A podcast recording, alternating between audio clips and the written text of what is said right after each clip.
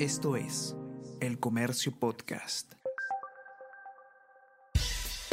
Buenos días, mi nombre es Soine Díaz, periodista del Comercio, y estas son las cinco noticias más importantes de hoy. Lunes 28 de noviembre.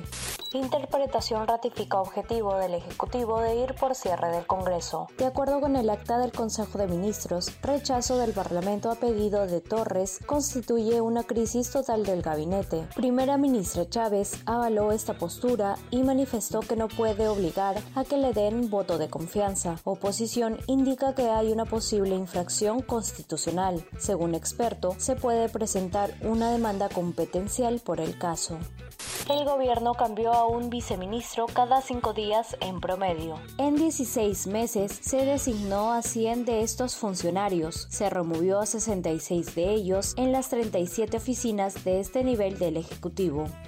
Enel se retira del Perú en un clima adverso para las inversiones. Especialistas de energía apuntan que catalizador de esta decisión es el débil crecimiento de la demanda eléctrica y el incremento del riesgo país, asociados a la paralización de grandes proyectos mineros. Firmas extranjeras buscan comprar activos. SAT devuelve vehículos antiguos a las calles con subastas. El 46% de vehículos subastados por el SAT el pasado 2 de octubre tienen 15 a más años de antigüedad. Expertos alertan que pueden ser usados para realizar el servicio informal de colectivos.